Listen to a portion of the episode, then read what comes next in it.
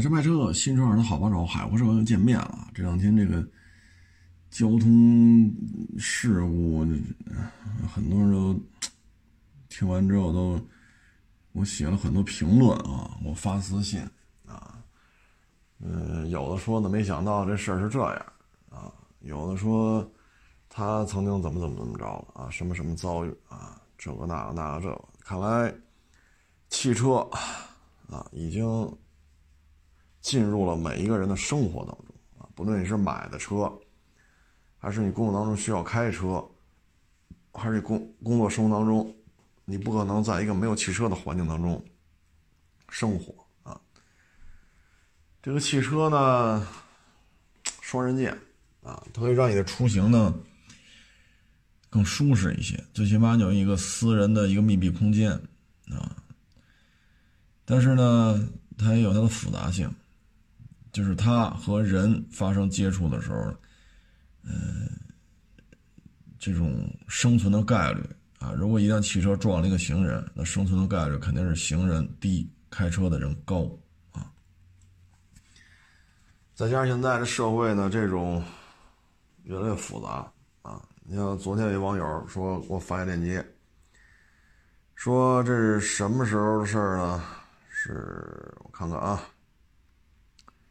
呃，三门峡市，三门峡市啊，一个小伙子呢，凌晨啊开车回家进地库，左转弯下地库盘下来啊，在这杆儿这儿呢，这个地库不是杆儿嘛，那杆儿那儿底下躺一人，因为地库嘛，它是自动车识别车牌的，他晚上为了。补光嘛，他晚上开一个灯，特别的晃眼，照你车牌子。这样把他拐过来之后，正好是灯就照着他，他就看不见那杆底下有什么东西，因为那灯那个灯啊，位置比较低，啊，所以就看不见地下有人。杆抬起来他能看见，往里开，咣当一下，压什么东西了？下车一看，压一人。压一人呢，就报警吧，啊。来了之后一看吧，躺地下这个，满身的酒气，啊，喝多了，喝多了呢，送医院抢救去吧，啊，反正压了，你管他喝没喝酒呢，没死赶紧救去呗，结果死了，死了之后呢，这这个结局呢，就就构成什么了呢？啊，过失致人死亡罪，已经被刑拘。然后现在被羁押一年多了，啊，羁押一年多了。这个死的人呢，当时死了之后就做司法鉴定，血液当中的酒精含量为三百九十六点八。一般这醉酒驾车呀，我们知道的就是一百多、二百多一点，这就是我们常见的啊。醉酒驾车也就这么高了，结果这哥们儿喝了三百九十六点八毫克每百毫升。哎呀，这个这个喝的是可是不低了，这个。啊，然后被刑拘了，七月份被刑拘，七月份发生的事儿，八月三号被批准逮捕，啊，然后这是一九年的事儿，一九年八月三号就被批准逮捕了，啊，然后到今年一月三号过失致人死亡罪提起公诉，啊，哎呀，这事儿就麻烦了。啊，这个呢，我看了一下刑法，刑法这上介绍呢，情节较轻的三年以下，情节较重的三年以上七年以下。现在已经关了一年多了，啊，已经关了一年多了，啊，现在这事儿呢，你说有意思在哪儿呢？就是说你去跟他这个，就是死者家属。根据死者家属进行协商，结果呢，对方不愿意跟你谈，啊，对方不愿意跟你谈，因为牵扯一责任认定的问题。现在对方不谈这事儿，不谈这事儿，对于他们来讲，他们的损失就是人死了，啊，但是他们必将会得到一笔赔偿，这是肯定的。所以他就耗着，啊，他就耗着。但是对于驾驶员来讲呢，进去了，关了一年多了，想赔钱，人家不，人家不跟你谈，你这事儿就麻烦了，啊，这事儿就麻烦了。所以，就像咱们前两期，就连着聊三期了嘛。像前两期节目当中就说嘛，行人跟机动车发生碰撞，啊，开车的你只要知道我撞的这一下够不上把我拘留，那你就该吃吃，该喝喝，啊，什么都不耽误，啊，说这车得做检查，得做鉴定，那就那扣着吧，无所谓，对吧？因为有人伤嘛，那该扣扣。这无所谓，你说现在你说，谁家里还没有个 没有个车呀？扣了这辆再找一辆呗，是不是？但是这里边对于被害者呢就比较麻烦了啊。咱咱们前两期都说过了，咱就今天就不再说这事儿。那从今天这个案例来讲呢，死者家属来讲，我确定的事实就是人已经死了。我哭也好，我不哭也好，我闹也好，我不闹也好，人死了。那我必将会得到赔偿，为什么？你压死的，啊，你压死的，这是赔偿责任是躲不掉的，所以他对于他来讲就无所谓，那你就关着吧，你关的时间越长，你压力越大，你压力越大，你就得主动找我来谈，那一开始可能十万，然后再谈三十万、五十万，那往上加呗，因为你关的时间越长，你受到的伤害越大，啊，因为小伙子岁数也不大嘛。大好青春，大好年华，管吃管住了。所以，对于这个时候，被害就是死者家属这边就不着急了。那着急的是谁？致人死亡的这个，哎，甭管说是过失杀人还是怎么怎么着吧，反正就这个驾驶员，他家里人该着急了。你得把他捞出来，捞出来就得对方谅解，并怎么怎么着，双方有一个得有一个东西。得写个书面的东西，然后有拿转账记录，你给人多少钱，双方认可了，你再去走流程啊。但是现在公诉方就说你是过失致人死亡，过失致人死亡或过失致人杀，这是过失杀人，它一前提就是你知道你这个行为是有对对方是有危害的，但你并不想杀死他，但没想到不可控死了，或者一些其他的因素。但是这小伙子他下地库。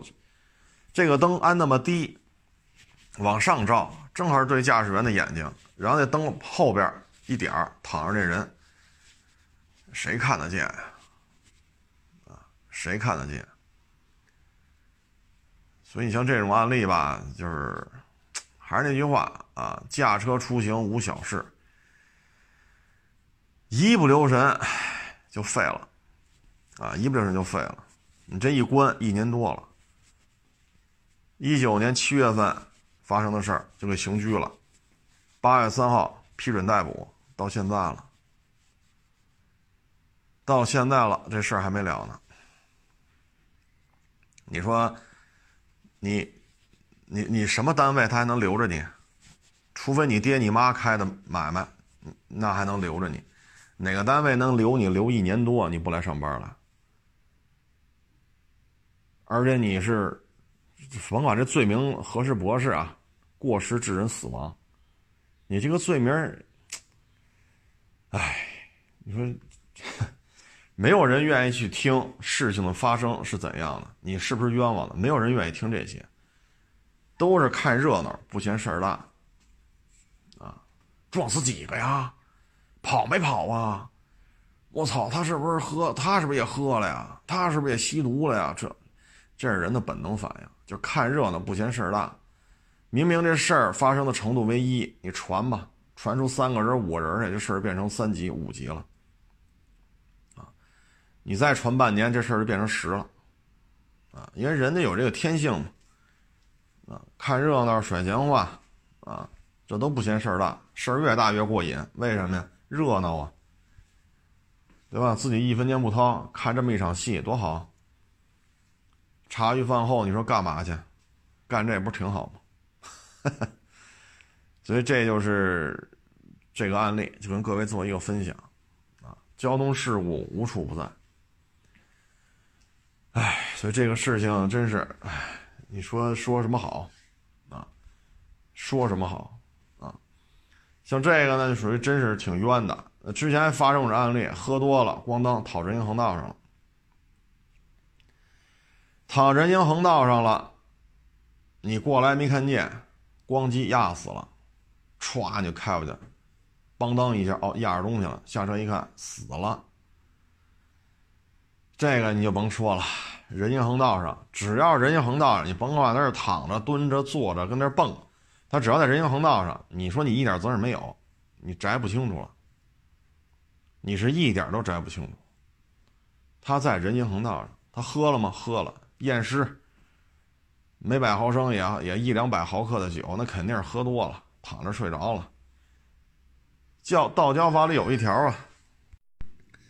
所以就是分享一下吧，啊，我这老有电话了，老有电话打去了，呃，就分享一下，各位呢也是引以为戒吧，很多事情也不是咱们所能说得清楚，咱们能说得清楚呢，就是能不出事就不出事，不出事最重要，我相信这一点没有意义啊。然后接下来咱聊的呢就是摩托车啊，北京车展马上就开了。本田呢说要上两款新车，一个是佛沙，有可能三百，有可能三百五啊，嗯，是一大踏板。那还一个是叫叛逆者，是吧？是叫叛逆者吧？是一个按九几年的说法叫太子，按现在讲叫巡航啊。嗯，是这么一个车啊。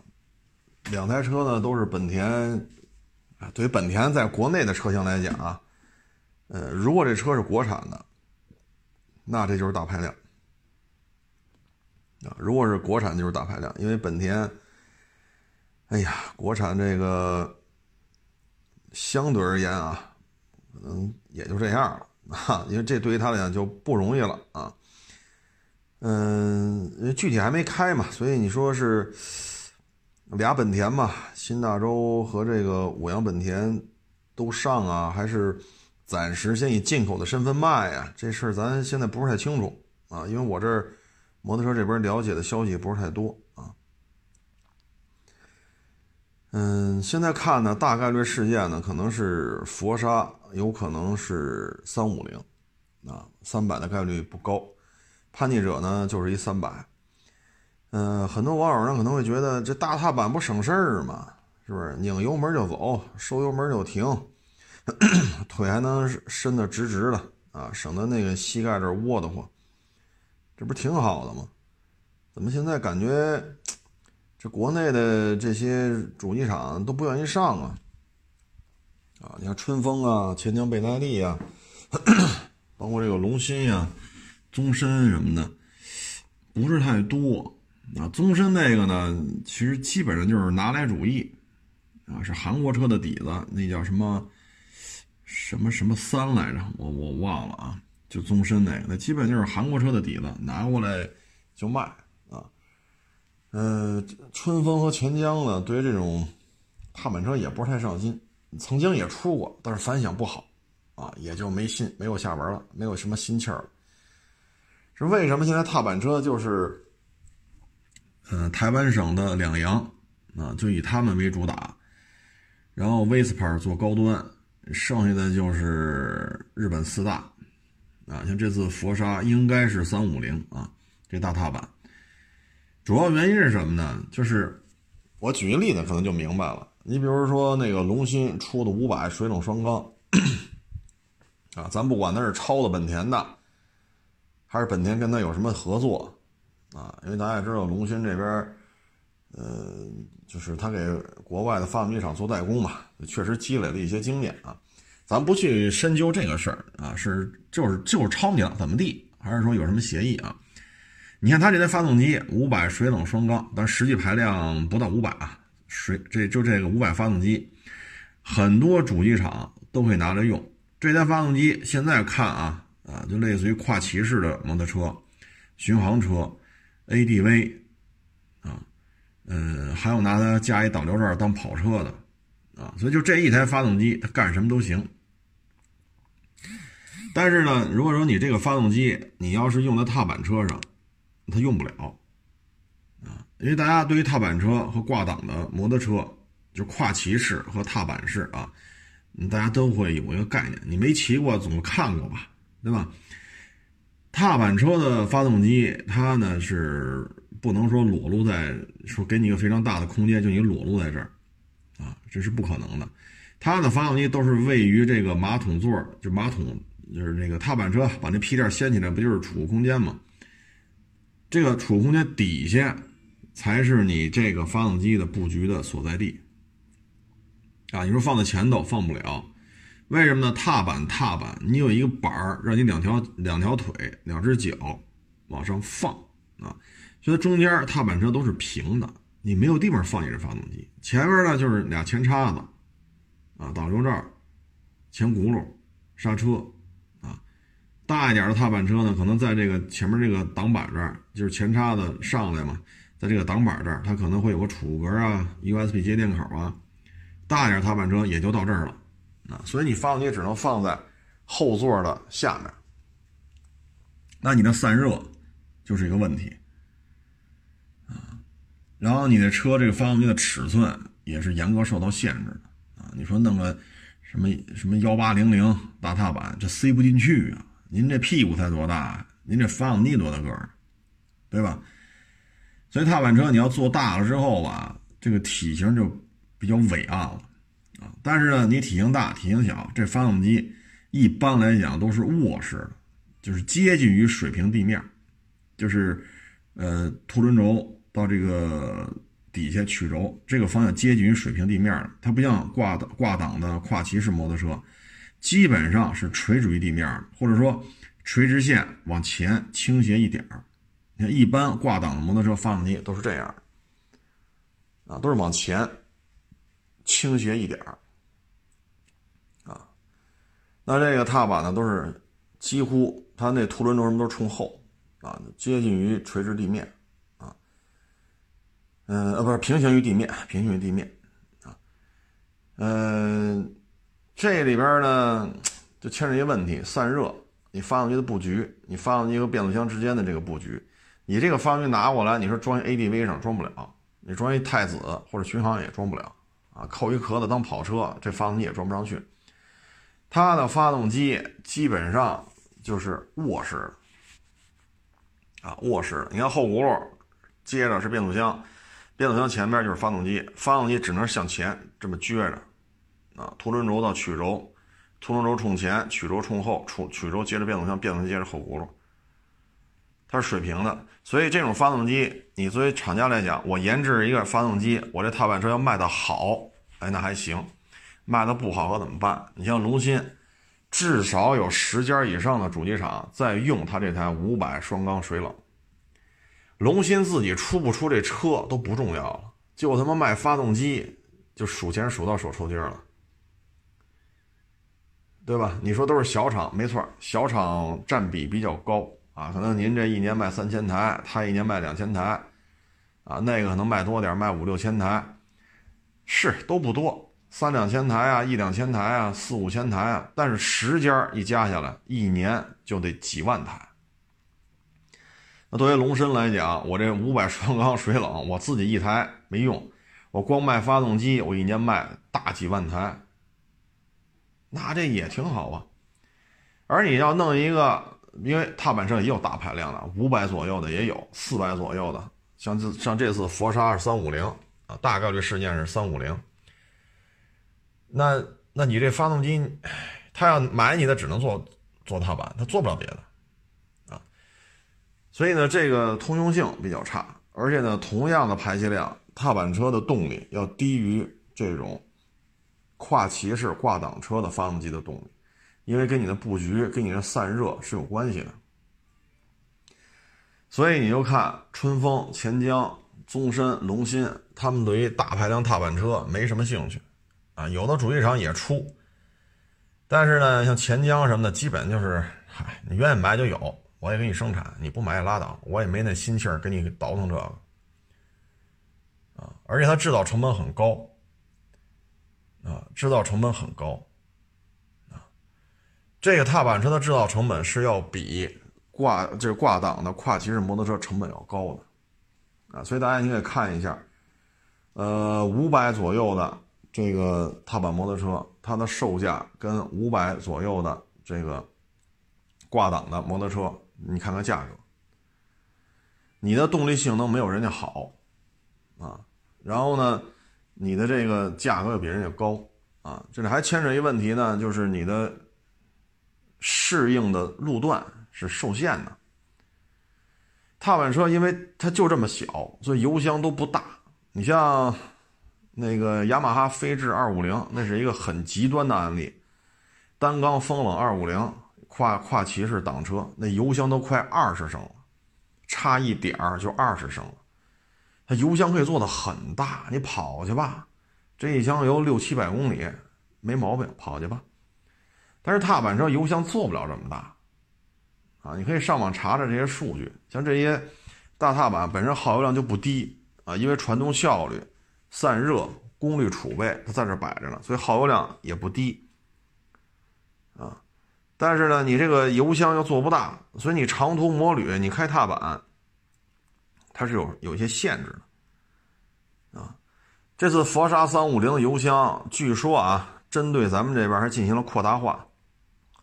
扩大化佛沙的三五零的油箱，十一点几来着，反正不到十二升，啊，不到十二升。而这佛沙三五零的耗油量，三个多四个，也就是三百公里到头了。你非开四百公里，那你就得做好思想准备，推着。所以油箱要做不大，耗油量又稍微比同排量的要高。然后动力储备又低，啊，再呢离地间隙，作为踏板来讲，离地间隙普遍偏低，啊，你非得做得高，你像本田那 XADV，那有十好几万，十好几万 XADV 就是那个踏板车的那个 ADV，十好几万，各位，你买一个铃木 DL 幺零五零公升级拉力车。或者说，公升级 ADV 十四万多，那是正经八百一公升级卖，你看，你看人才卖多少钱，对吧？所以人家的通过性能啊，这种啊骑行的这种感觉呀，比这强太多了啊。因为你踏板车，你就是你要解决一个问题，你悬挂行程很短。因为你这个后轱辘、变速箱、发动机、悬挂、马桶座、屁垫这东西都堆在这儿，你悬挂行程你就做不高啊。你即使像本田 XADV 那样改不来改不去，你也比不了本田飞霜啊。你这里边也是存在着巨大的一个一个呃结构上的一个限制啊，所以踏板车就很少。那这个佛沙三五零现在也不确认啊，是国产了呀，还是这次车展展出的就是新大洲本田、五羊本田的？这现在也不确认啊。当然，这车肯定要来，有可能是先进口后国产，但这价格也便宜便宜不了。本田的摩托车非常的贵啊，非常的贵。你看那个飞霜，本田飞霜卖多少钱？你看铃木的 DL 幺零五零卖多少钱？这中间可差着行似的，都是工升级，对吧？差着行似的，嗯，所以这个，哎，本田的摩托车质量是很好，非常好。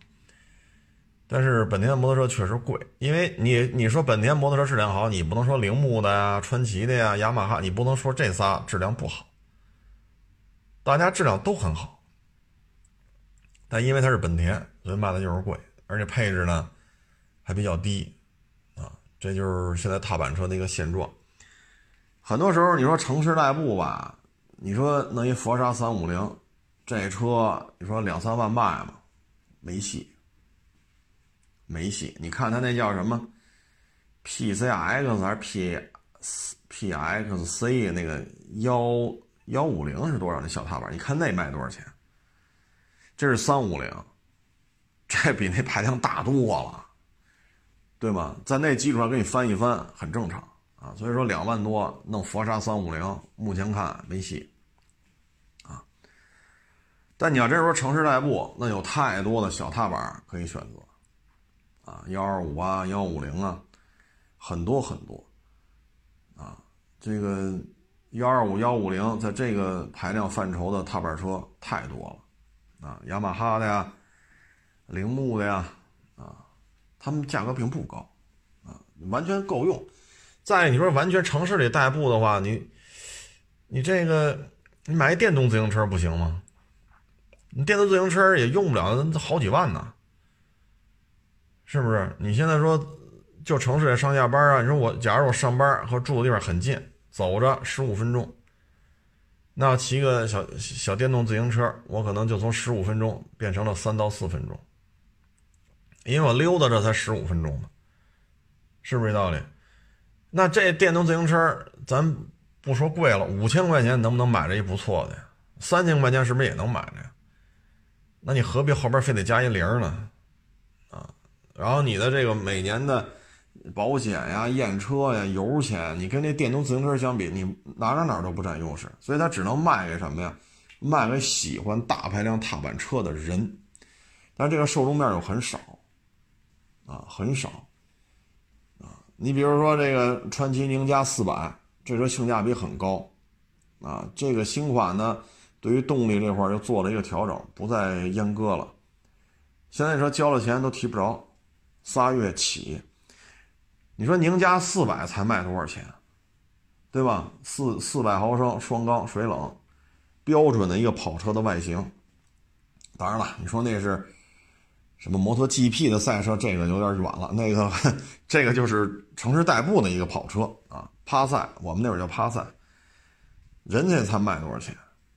啊，那台车已经很均衡了，但是你说你，你说因为玩乐型摩托车啊，消费主力是年轻人，啊，所以你让这些年轻人去买一个踏板车，这有难度，啊，你这是日常代步的吧，小踏板行不行？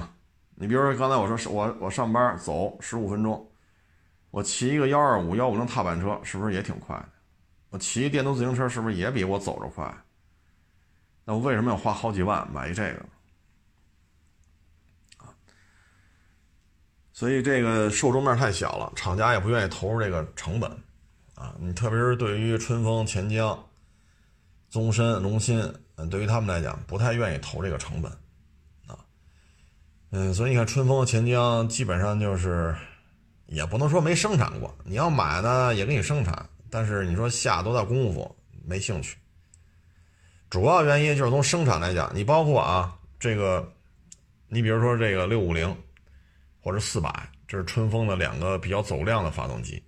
你这两个发动机匹配的车架，你匹配好了之后，你是 ADV 啊、跨骑士啊、GT 呀、国宾呀，你这个车架变化的幅度并不大。对于你来讲，车架的成本可以省一些钱，这些车架呢略做调整就能用。它成本会低很多，啊，所以这一台发动机，你说春风四百、春风六五零，你看匹配的车型都很多。那六五零可不是说就一国宾，对吧？那四百也不是说就一 NK，啊，对于他来讲，我挂一个这个车系啊，改不改吧，包围弄弄啊，然后削削微削微做一些调整，然后挂上这发动机，我就能卖。哎，一年卖个三四千台，我再调整调整，挂上那个外壳，嗯，略微做一些调整，然后起个名字，哎，一年又卖个五六千台，我再用这个再卖，又卖个四五千，合着我这发动机和这车架子，我一年卖个两万台，啊，我卖两万台，可能分四个车系，这样我成本就摊销的很低，但你踏板没法这么弄，啊，所以这就是为什么国内大踏板很少。现在基本上就是台湾省的两洋，啊，还有那个叫什么台荣，呃，还有就是剩下像佛沙呀、雅马哈呀、啊川崎呀、铃木什么的，呃，川崎有没有踏板？印象还真不深了。铃木有，雅马哈有，本田有啊。他们为什么有呢？因为本田就是日本四大啊，他们如果生产踏板车，他们全地球都可以卖。你比如东南亚。那边日本本土啊，你包括其他一些国家地区，这种踏板车它都可以卖，这样的话，它的保有量就销售量、保有量一上来，它成本就能降很多。但像春风、钱江，你这个产品影响力，你跟日本四大还是有差距的，啊，还是有差距的。所以没有那么大的全球的踏板的这种影响力，自己本身也玩不明白这玩意儿，动力又上不来，散热也是个问题，悬挂行程啊，包括你耐用度，因为你发动机散热比不了跨骑式的这种挂档的摩托车嘛，然后说到这儿呢，就刚才吧，有一网友给我发一链接，说一女骑手骑宁家四百摔了啊，多处骨折。这个事儿吧，我觉得可能有些骑手吧，他需要的是别人关注我，他特别享受别人关注我，啊，去哪儿都得拍，啊，去哪儿不是最重要的，重要是我去哪儿都要拍，我都要发到抖音、快手上，就特别享受那种一堆人综着他看啊。至于骑行技术怎么样，不知道，啊。然后这种排量一大，它驾驭的这种风险就会提升，啊，因为摩托车也好，汽车也好，那边都是跑圈的，啊，它是需要进阶的，你不能哈一上来就整一法拉利跑去，你未必玩得转，啊，它需要你逐渐的进阶，啊，但是现在呢，我着急啊，是不是？我得当网红啊，我这急赤白脸的，我我你别耽误我，我明儿我。我明儿不行，今儿今儿就得当网红啊！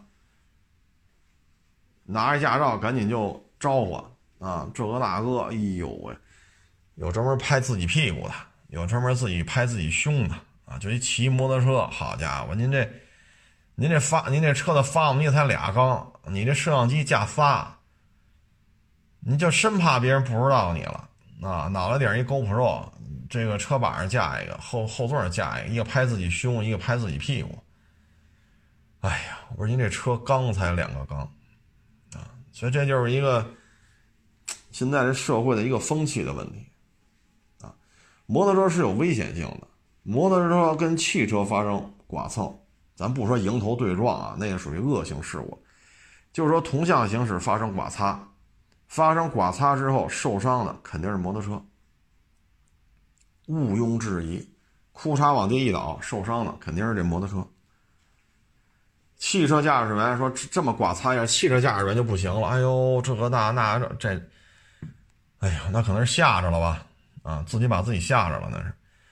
所以摩托车是有危险性的啊。但是现在看呢，更多的是我怎么能出名啊？我怎么能有粉丝？怎么会有人来看我？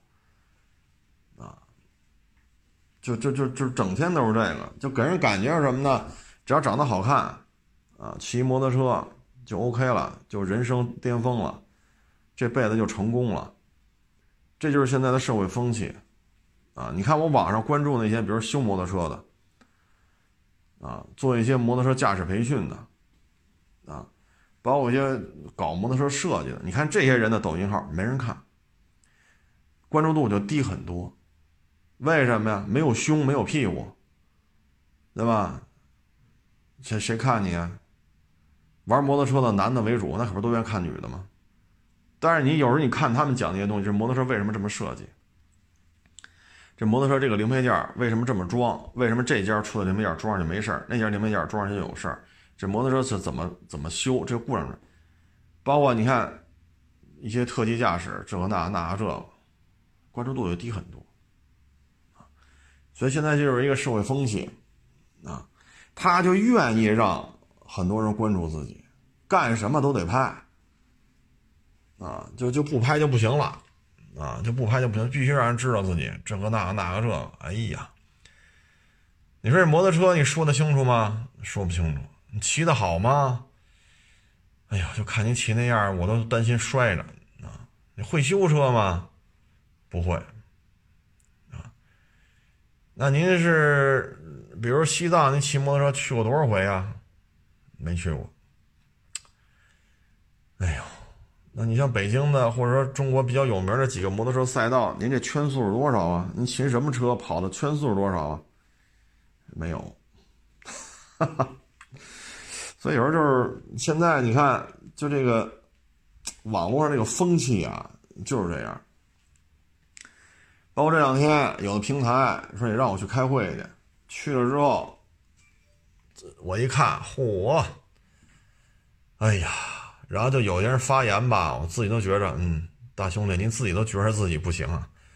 就有的平台捧的那个啊，捧的平台捧起来的啊，有有人砸钱，然后平台有合作捧起来的，自己都说我我确实不太懂车啊，能干就干，不能干我就不干了。自己自己亲口这么说的，啊，我我没跟人说话，我没跟人说话，因为咱知道咱小家小业，咱别往跟前凑。我就他跟别人说是这么说，啊，就是我我确实不懂车，哎，硬着头皮拍，啊，反正能挣钱就完了。至于说真干不下去了，就干别的去。这是亲口说的，啊，我说行了，啊，这跟我们平时看他拍的东西，这种。感受是一致的，因为看着就是不是一个懂车的主啊，所以呢，他也很清楚自己是赶鸭子上架，因为资本的力量嘛，就是你了，就花钱包你了，就给你打造一个什么什么人设，你就干吧。但是呢，他这还好啊，因为他是说汽车的啊，他不会存在一些什么这个那个。但是你真是弄一个四百。啊，或者说更大排量的，啊，这摩托车一到公升级以上，这是这就是一双刃剑了，控制不好就能让你早日升天，啊，因为摩托车一到公升级以上，这就是双刃剑了，啊，你四百这也是是吧？多处骨折啊，它也存在这个问题，但现在就是这么一风气，啊，出名最重要。啊，骑的好不好不重要，会修吗？不重要，摩托车的历史啊、原理啊什么的不明白也不重要，重要是重要是，我得拍我自己的屁股啊，我得拍自己胸，我得让别人看我啊，哎，所以现在就是这个样子啊，就是这个样子，哎，图什么呢？啊，我觉得这些人喜欢的不是摩托车。这些人喜欢的是万万众瞩目的那种感觉，至于摩托车是怎么回事这个那个那都不重要，重要的是我成网红了。现在就是这么一风气，啊，哎，包括这汽车也是，平台力捧，应该说是那个平台的一哥了，应该是啊，自己都这么聊，啊，我没跟人搭话。啊，因为咱这个没名没姓的，是吧？小作坊，咱就别上赶着跟人家哈去了啊！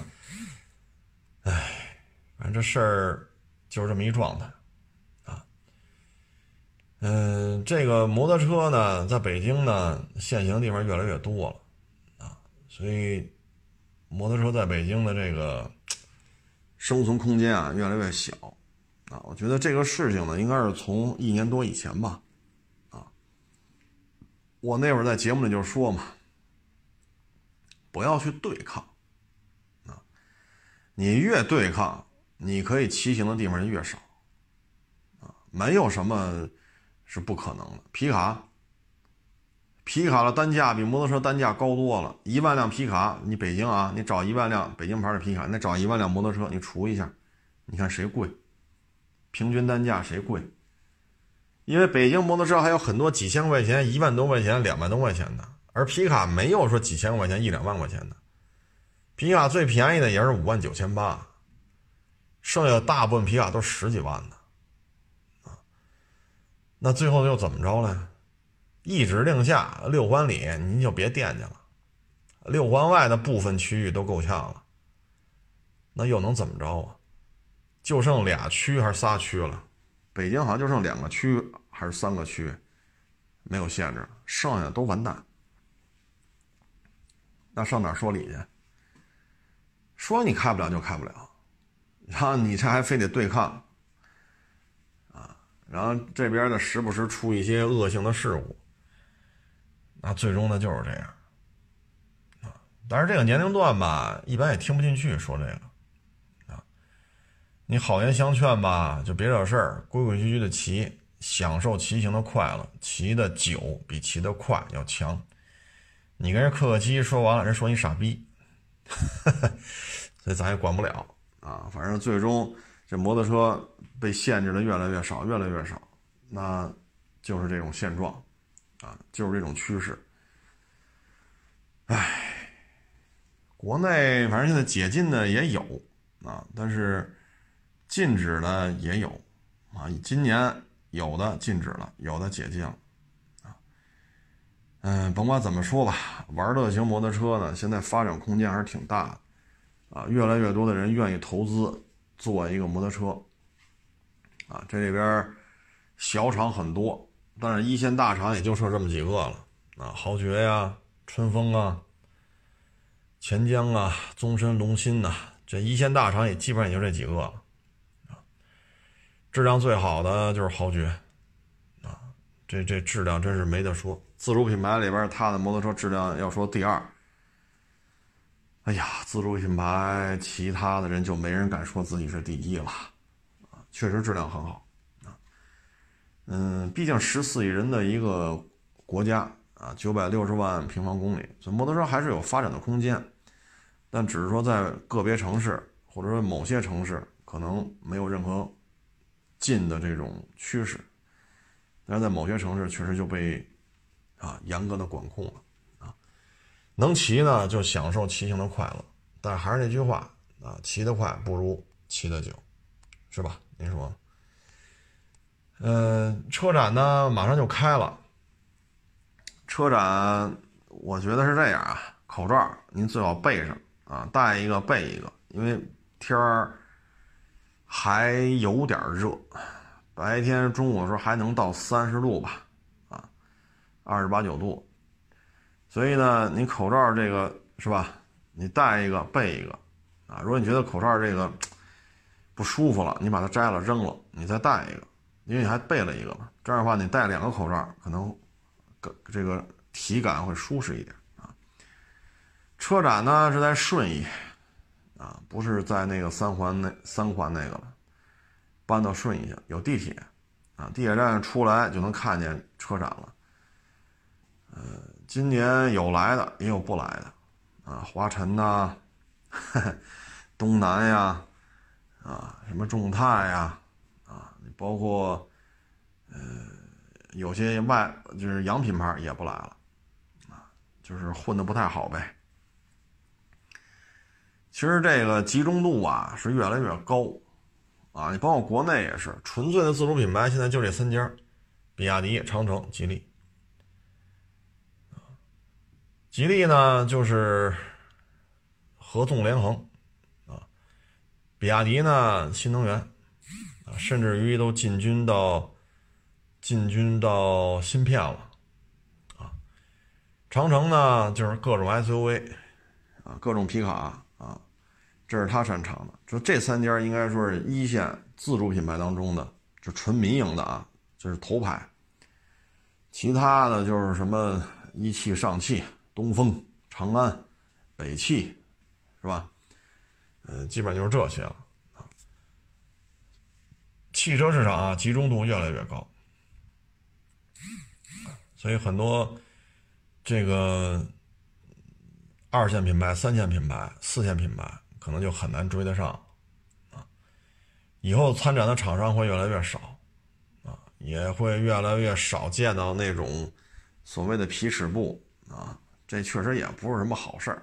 人家参展呢，你说，哎呀，你拿个尺子跑那儿量去，你这卡宴怎么回事儿是吧？你这 Q 七怎么回事儿这实在是让人感觉不太友好啊。这个买一辆不就完了吗？买一辆你不是愿意超吗？买一辆。啊，你看当年二十年前、二十多年前，自主品牌起家的时候不都这么干吗？奔驰好，买一辆，对吧？雪佛兰那个那会儿叫那时候大宇曼蒂兹好，买一个，对吧？大宇那个典雅买一个，啊，夏利不错，买一个。二十年前、二十多年前你可以这么干，现在再这么干，确实也。你说人家老外怎么看咱们呀？是不是？所以集中度越来越高，我觉得也是好事啊，也是好事必然经历过这么一个过程，嗯，弄得太杂，其实也是一个资源上的浪费，啊，也是一个资源上的浪费。哎，行了，不多聊了啊，嗯，车展呢也会去，有可能去一次，有可能去两次，到时候看这个平台的安排吧。谢谢大家支持，谢谢大家捧场啊！欢迎关注的新浪微博“海阔试车手”微信号“海阔试车”。